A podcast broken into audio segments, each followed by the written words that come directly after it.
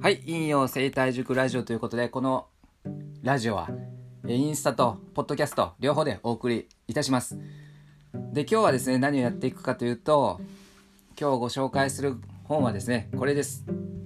黒川ノートと身体均整法ということで、まあ見ての通りですね、こう付箋がね、いっぱい付けられてるんですけど、これはですね本当に僕はこの特に技術のところですね技術的なところで、まあ、めちゃくちゃお世話になった本というのがこちらになります。もうこれはね難しいまあ難しいですけどねなんか難しいんですけどもこれほどなんだろうな網羅してる本はないかなっていうとこですね今までこの見た中で。これほど網羅してる本はないです。うん。まあそもそもじゃあ身体筋性法って何かっていうところからお話しするとまあそもそも野口生態というねあの生態の語源になった生態という語源生態という言葉を作ったね、えー、野口生態っていう、えー、生態があってでその野口先生のお弟子さんの亀井先生か。野口先生のお弟子さんの亀井先生っていう方がいてで野口生態とその亀井先生が独立してまあいろいろ諸説ありますけどね。その身体筋性法というものを作りましたと。でその亀井先生のお弟子さんなのかな？黒川先生って。お弟子さんなのかな？ちょっとね ちょっと忘れちゃったんですけど。まあそんな感じです。なので野口生態からこう分派したっていうか分かれたのが身体筋性法です。なので身体筋性はどっちかっていうとこの野口生態の技術ですね。技術の方をに特化したような、形になってます。野口生態はどっちかっていうと考え方とか、えー、になりますので身体筋性法は、まあ、どっちかっていうとその技術、の部分になりますね。はい。そう。なのでまあすごいんですよ。これ中見ると。もう技術がめちゃくちゃ詰まってるんですね。こよりめちゃくちゃ細かいですよこれ。でまあ身体筋性法だけじゃなくてまあ野口生態もともと野口生態自体が東洋医学とか、え、カイロプラクティックとかオステオパシーとか、まあ、いろんな技術をこうミックスして、え、できてるの、えー、生態だったのでこのしそのテクニその技術を特に抽出して使って身体筋性法っていうのは、まあ、東洋医学的な要素も入ってるしあそういうカイロプラクティック的な要素も入ってるしオステオパシー的な要素とかねスポンジテラピーとかね、えーまあ、いろんな要素が入ってます。鍼灸とかね防灸とか。もうほんといろんな要素が入ってそれを全部一つに体系化したね本っていうのはこの身体筋性法になってます。これは本当にですね最初これを読んだ時は本当意味が分かんなかったですね。もう全然意味がなく。全く意味分かんなかったです。じゃあこれどういうと全く意味分かんなかったんですけどただ僕はその最初やってたのがやっぱ骨を動かすっていう生態やってたんですね。とにかく骨を動かしていく。でその骨やっぱ動かすっていうのが分かった時にまあ骨が動くんだって分かった時にこの骨を動かすっていうて、えー、骨を動かす骨動くんだって分かった時にこの本読むと結構やっぱ骨を動かすテクニックがいっぱいあるんですよね。例えばあのこの耳の疾患ですね。耳の疾患には足あ股関節かな。耳の疾患には確か股関節を、まあ、調整しなさいみたいなね、え、やり方が載ってます。ただこの本の記述の通りに、えー、調整するやり方ってちゃんと学ばないと無理なんですよね。今あの身体筋性法の学校が学校、うん、学校がありますね。学校があるので、まあ、その学校に行ってちゃんと学ばないと多分本見ただけだとなかなか難しいんですね。でもそこででも理論分かってるわけじゃないですか。耳は股関節を調整すればいい。じゃああ、まあ、自分なりのやり方でその股関節をこう抜いたりとか、うん、してみてどうなのかなと思ってまあ妻に試したわけですよね。なんか妻がこういきなり耳が痛いとかね言い出したんであちょうどいいやと思って。まあもちろんあの病院はね行った方がいいですよ。病院は行った方がいいんですけどまあその時は夜だったんでね、えー、やってみたんです。で股関節パンって引っ張ってみたんですね。そしたら耳鳴り耳が治ったんですよ痛みが。妻はねあの結構厳しいんですよ。評価は厳しい方なんで僕はいつも鍛えられてたんですね。整体やってもあんま効果ないみたいなね。そんなことそんなことばっか言われてねやってきてたんですけどうん。そうそれで聞いたんですよ、まあ、自分で自分なりのやり方は聞いた。だからこの技術全て真似するんじゃなくてその理論ですね。その根本的な考え方をしっかり頭の中にインストールしといてあじゃあそれをそのまんまじゃあねやってみればいいやと。いうことでまあそこから応用の研究が始まったということになりますね。結構ねこれは本当にえっ、ー、とねこれで結構今もやってるのが第二頸椎の調整はやあちゃうわ第7あれ？第7頸椎かな？第7頸椎か第1胸椎か？の調整で。要は第1頸椎第7頸椎と第7頸椎だったかな？第7頸あの第7頸椎ですね。第7頸椎を調整するとここの首の骨が全部きれいに整うみたいなのがあるんですよ。そういう調整法が。であなそうなんだと思って。なので僕も僕なりのやり方ですけどもそうやって動かしてみてやるとやっぱ整うんですよね。そういうやり方も今も使ってますね。あと何使ってるかな。結構あとねあとなんだっけ。ああとここか。この後頭骨のここですね。乳幼時の調整とかも、うん、乳幼時の調整もこれからヒントを得ましたしあとこの首の調整も身体筋性法が結構元ですね。これはねすごいですよ。これ本当になんだろうな。ある程度技術がある人ならこのこれ読めば理論が分かれば結構使えるやついっぱいありますよ。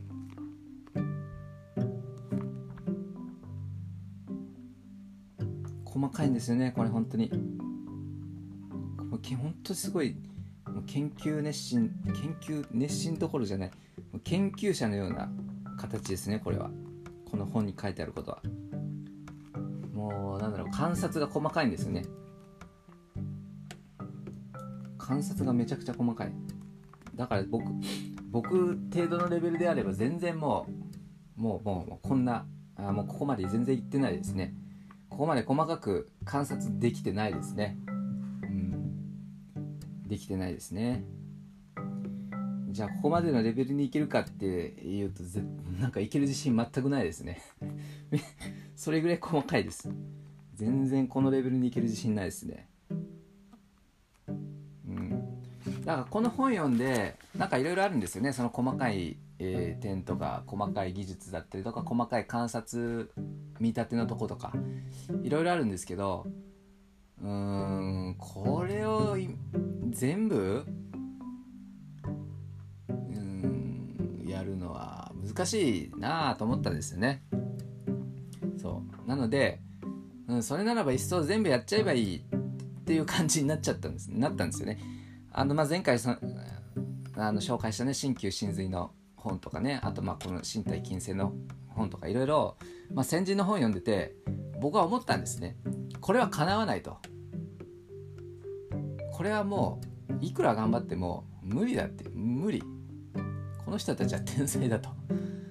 まあね天才といえど努力はねもちろんされたんですけどもでもこれはもうかんこれを超えるのは無理だなと思っちゃったんですよね。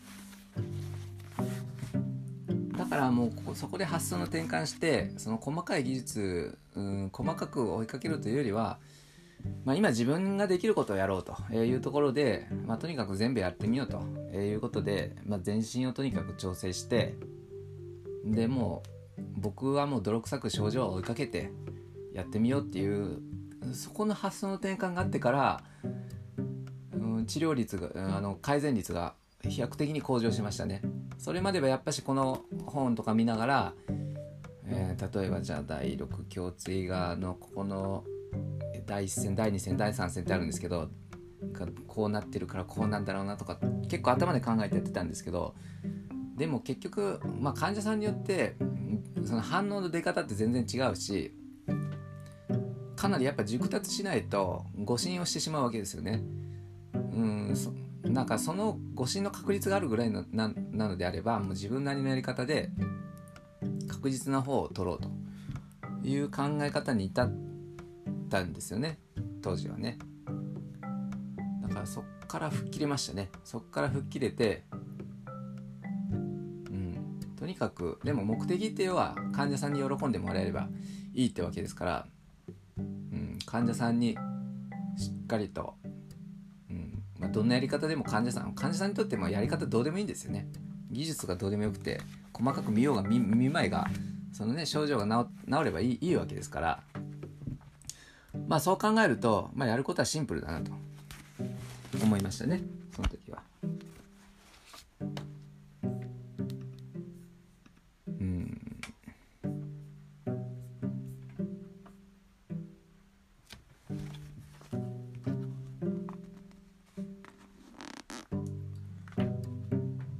うん。面白いですねこれね。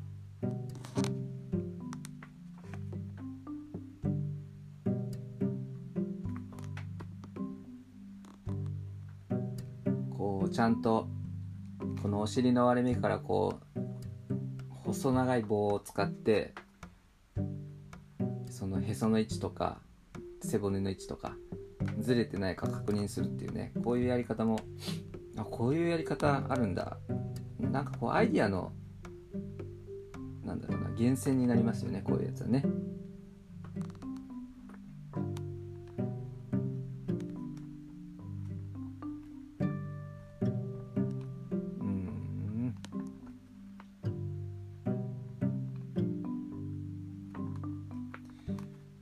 ても勉強になりますねこれは。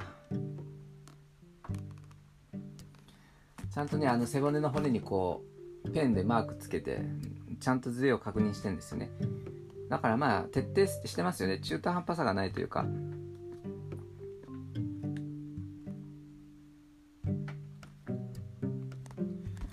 だからね当時そうですねこの本を見た時これねこの本見た時僕がどういう感情だったかっていうとまあ当時はねあの俺が直してるぜ的な感じだったんでバカだったんですよね。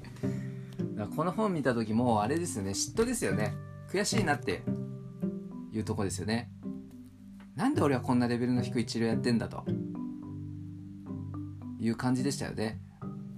いやだからまあ澤田先生あの鍼灸神髄の本とか見た時もやっぱしその治療例がもう全然違うわけですよね生態と。単純な痛みだけじゃ痛みとかそんなもうレベルじゃなくてそういう病気とか難病とかそっちのレベルにいっちゃってるんで。もうそれ見た時に悔しさしかない。で自分のレベルの低さあの現実を見せつけられるっていうね。スポーツでほら例えば、まあ、プロの選手の試合とか見に行った時になんで自分ってこんな下手くそなんだって思う時あるじゃないですか。もうまさしくそれですよね。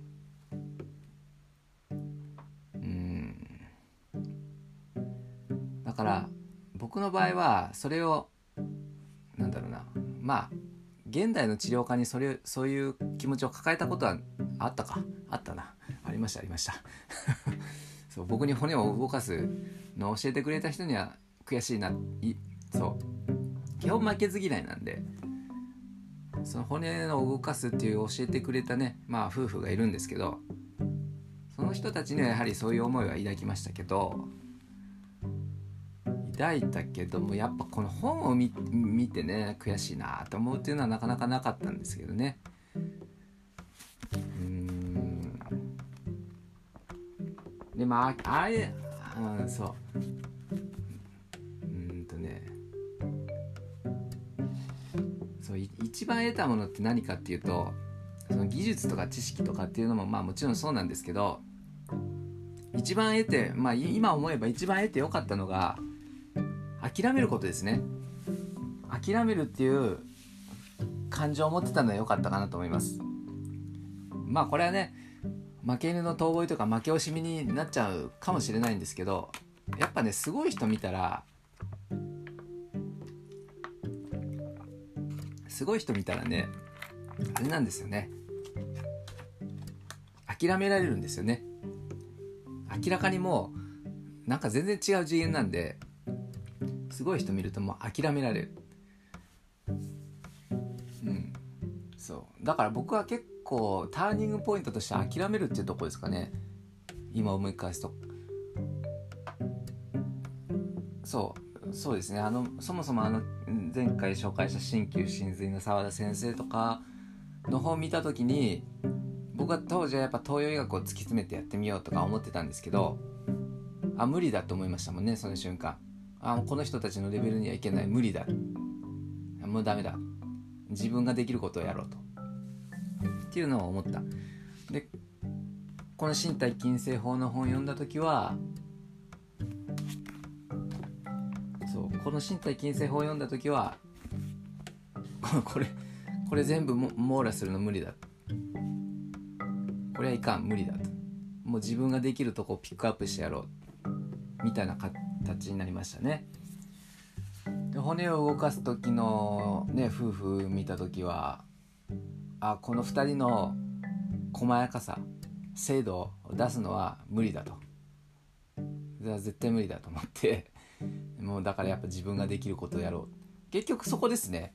あなんか自分でこう言ってて気づきました。結局なんか自分ができることをやろうって吹っ切れてやった時が一番やっぱ改善率が上がったんですよね。こういう難難しい本読んでる。というよりも吹っ切れた時は改善率上がってますね。うん。そうですそうです。なんか話うん。やっぱ喋るっていいですね。もうねもういつもと違ってねあの全然テンションも違うし喋り方も滑舌悪いし。全くためになる、えー、ねメッセージではないと思うんですけどもまあこれはねもうこの引用生態塾ラジオは僕が好きな本を紹介するっていうだけの本です、えー、コーナーですので。いやでも喋るといいですね。あ結局ねあのなんだろうな。僕が学んだことってそこなんですよね。あの技術とか知識とかスキルとかまあまあそういうところも、ま、学びましたけど一番学んだのがその諦めるっていうとこかな。要は自分ができることを最大限精一杯今やろうっていうね。そしたら目の前の人は笑ってくれるんじゃないかっていうね。そういうとこですよね。うん。これそもそもみんな見れてるんですか？インスタの人は。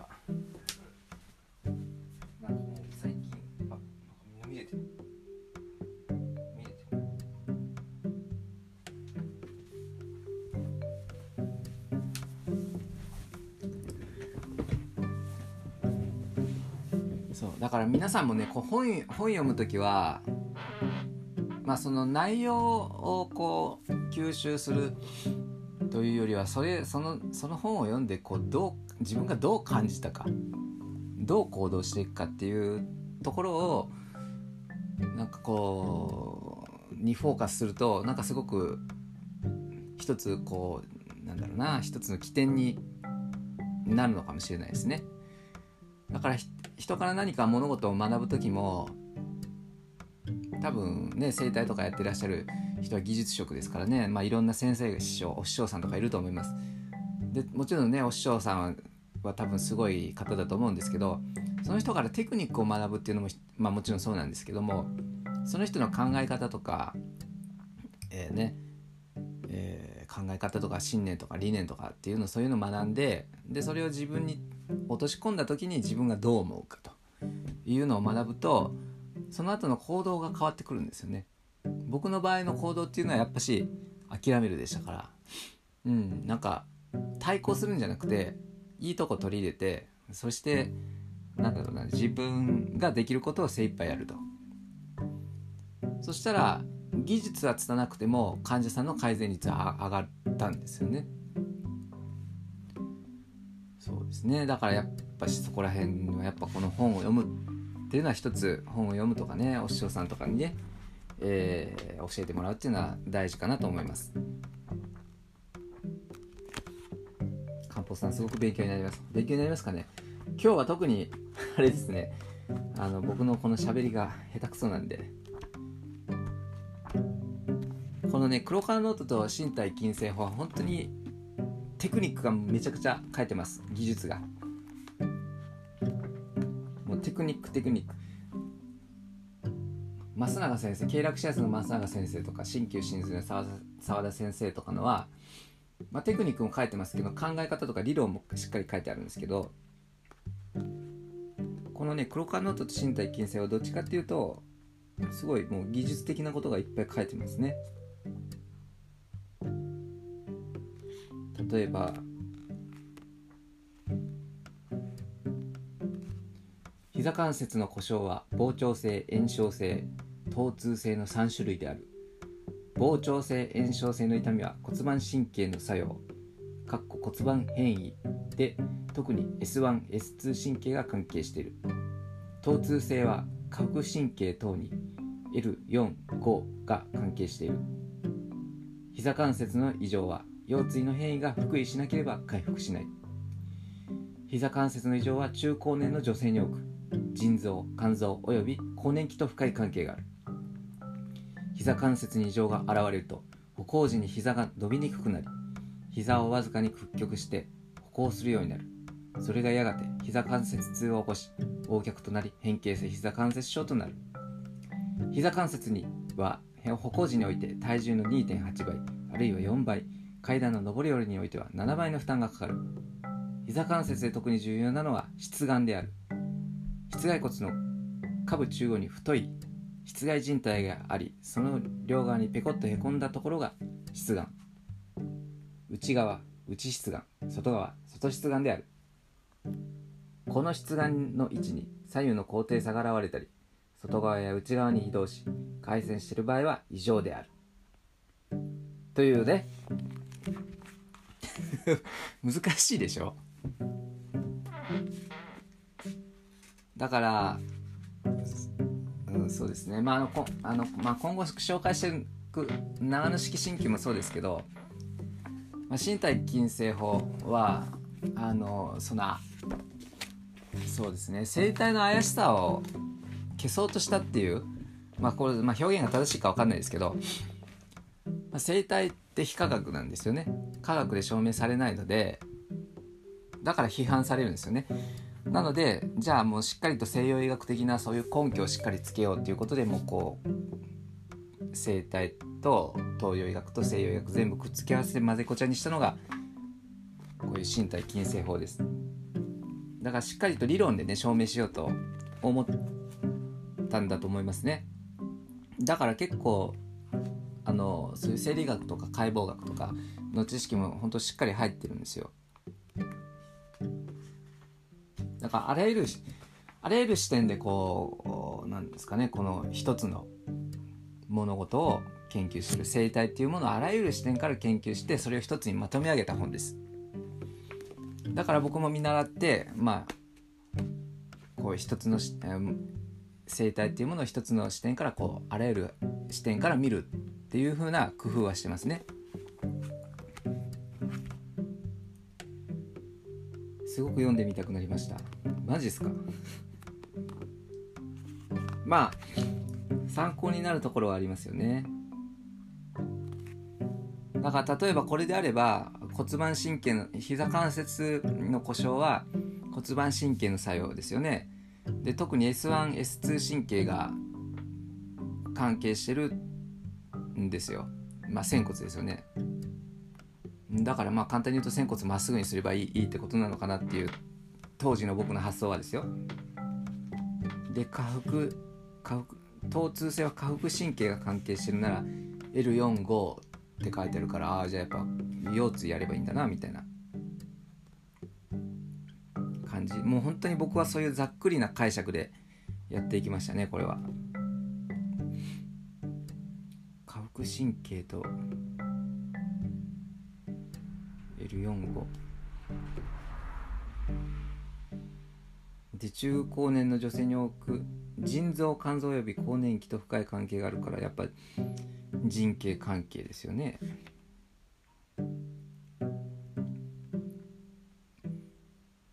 で出願のこの左右の高低差とか外側内側の移動回線だからずれですよね膝関節のね。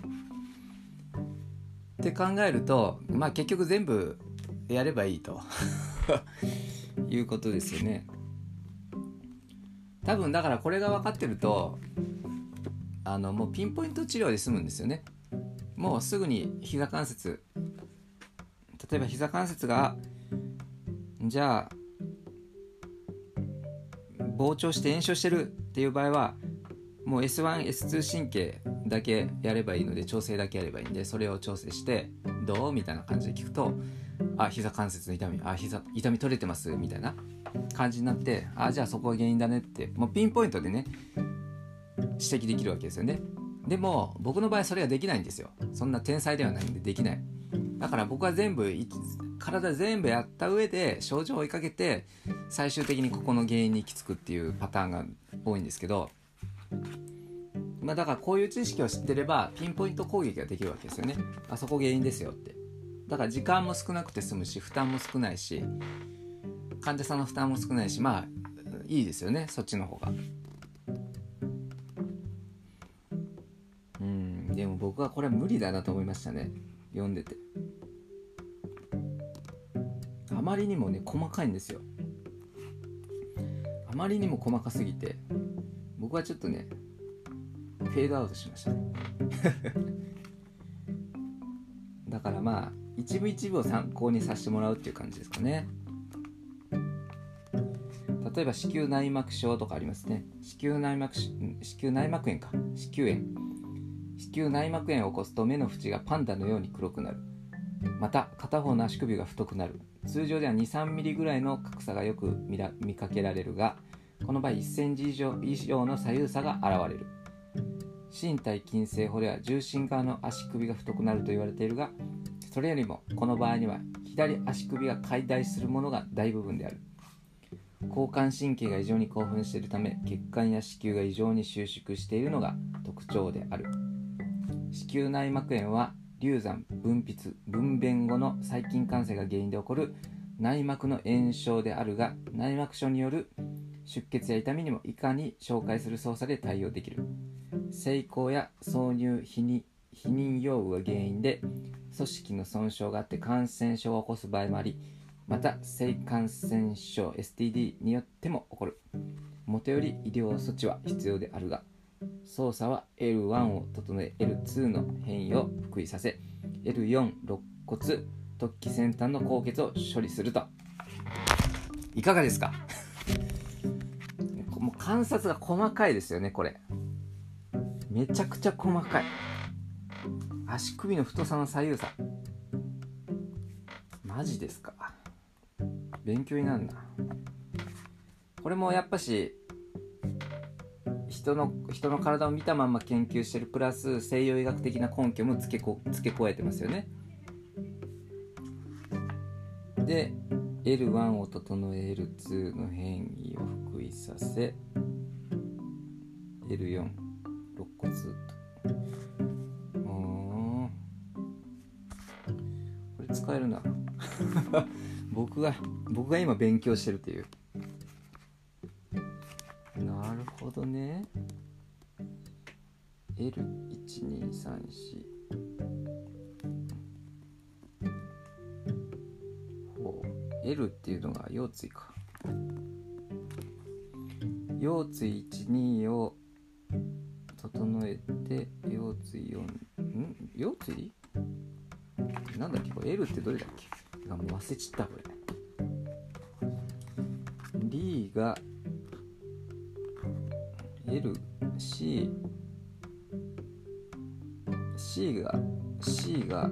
ね頸椎。C が頸椎の D がうん。D が胸椎か。D が胸椎で S が仙椎でえー、L がやっぱ腰椎か。うん L が腰椎ですね。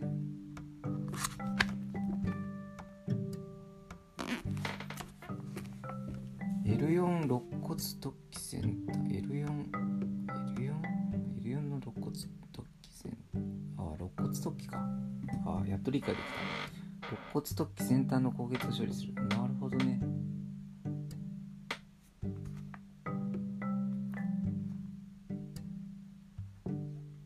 うーん。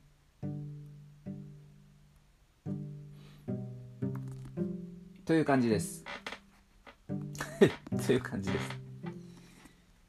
あとは膣炎とか尿道炎とか内臓下垂とか。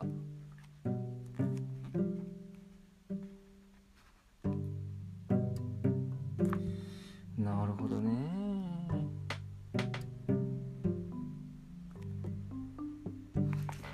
そうですね。骨盤の開きとかの種類もこれこの本で学びましたね。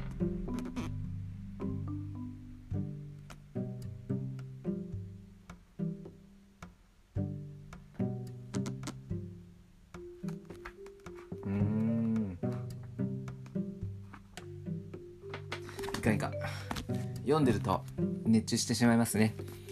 まあぜひ皆さんこの黒川ノートと身体筋製法おすすめです。まあ多分初初学者には難しいと思いますこれは。ある程度もう技術持ってる人であれば、まあ、読めば大体わかる。まあ読めば応用は聞きます。全部を理解するのは多分難しいですけどまあ西洋医学的な知識も入ってるんで、まあ、読んで実際にちょっと患者さんにねあの試してみるといいと思いますね。すごい。今私が課題になっているお客様の症状にすごく当てはまってびっくりです。あそうですか。よかったですね。何でしたっけ？あ子宮え？子宮のやつか。子宮内膜炎。えーだからね子宮内膜炎だから腰椎12番124多分腰椎の12が多分ずれてる。どどっちかにずれてる。で腰椎の4番の極突起じゃなくて肋骨突起先端なんでちょっと脇に入るって感じですね。ちょっと奥に入れ込んで探んないと分かんないかもしれないですね。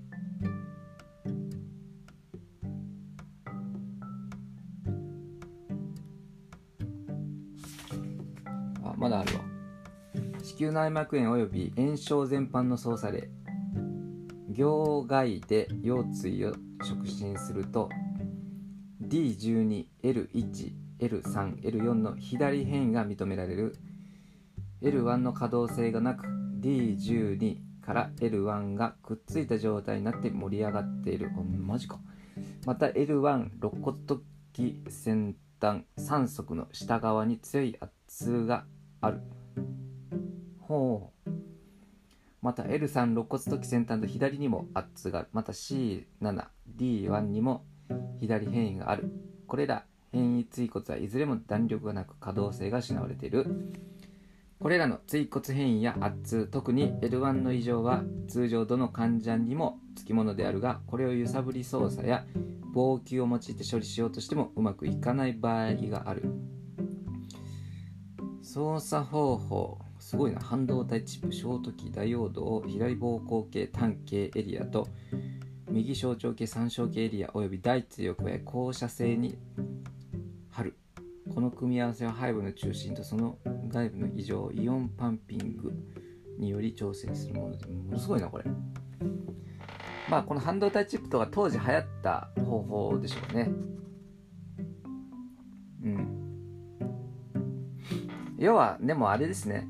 この胸椎12番 腰椎134が多分ずれてるんでそこ直せば炎症が良くなる。で特にその、えー、胸椎12番と腰椎1番が結構あるんですよ。硬く盛り上がってる時ってあるんですね。それをえっ、ー、とねまあその変異にもよるんですけどだいい後ろにポコッと盛り上がってきてるはずなんですね。なので軽く上から親指で押しながらゆする揺さぶる。こうやってゆすってみる。そうするとちょっとずつ柔らかくなってきますんでそうすると可動が戻ってきます。L さん肋骨この左にもつからあなるほどね。うんとねあとあとやんなきゃいけないのが極突起だけじゃなくて、えー、まあこれも全部腰椎全部やればいいですけど斜めからこうこうやって真後ろから押すんじゃなくて斜めからえぐり込んでなんだろうな斜めからこうえぐり込む込んで多分硬いところがあるんでそこをこうゆゆゆなんだろう揺さぶりながら揺さぶりながら、柔らかくする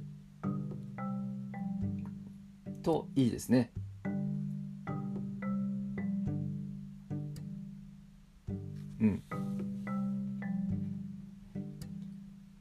太さも左右差があり滑り症肋骨がすごく硬い。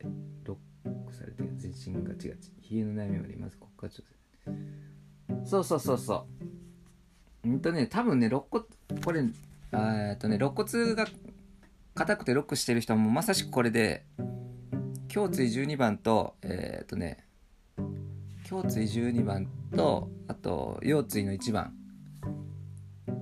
をね説明が難しいな。をどっち？うんとね 難しいな。僕の頭にここうなんですね。僕がよくやるやつはねこのえー、胸椎え？胸椎12番と腰椎1番。だから付肋骨のすぐ下あたりですよね。付肋骨のすぐ下あたりを触ると硬いんですよ。でそこをこう、ま、真上から押すんじゃなくてやっぱ斜めから少しえぐり込むような感じで入れるんですね指を。で入れるとめちゃくちゃ硬いんでそこを揺さぶりながら緩める。とそうするとまずこのうん肋骨の硬さ硬さが取れます。で、えー、足首の太さの左右差全身ガチガチ冷え冷えの悩みもあり。冷えの悩みもでそう冷えとかも冷えが関係してくるんですね。でさっきのところね、えー、胸椎12番と、えー、腰椎1番もは冷えになりますね。冷えの悩みはまだこのそうそうそうそうそう。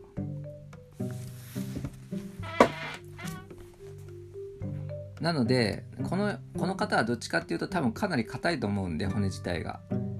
骨を一気に動かすというよりはこう緩めながら動かすっていう感じですかね。緩めながら骨を動かすみたいな感じ。の方がいいですね。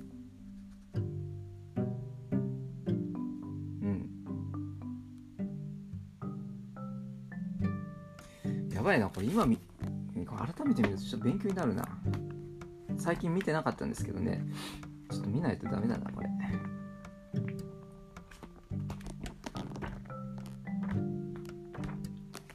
まあ新たな発見がねあった。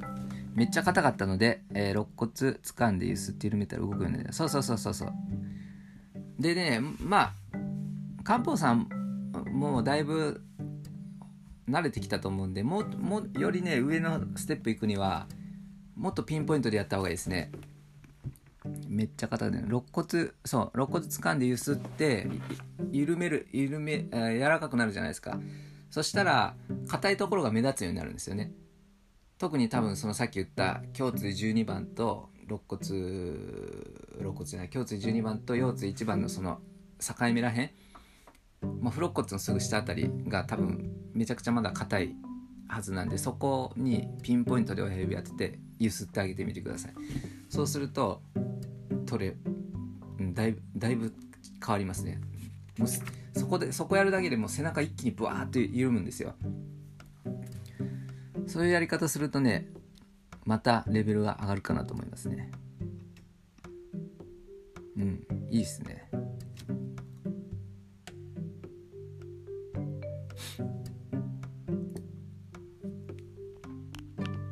はい。ということでちょっとポッドキャストは終わっていきますね。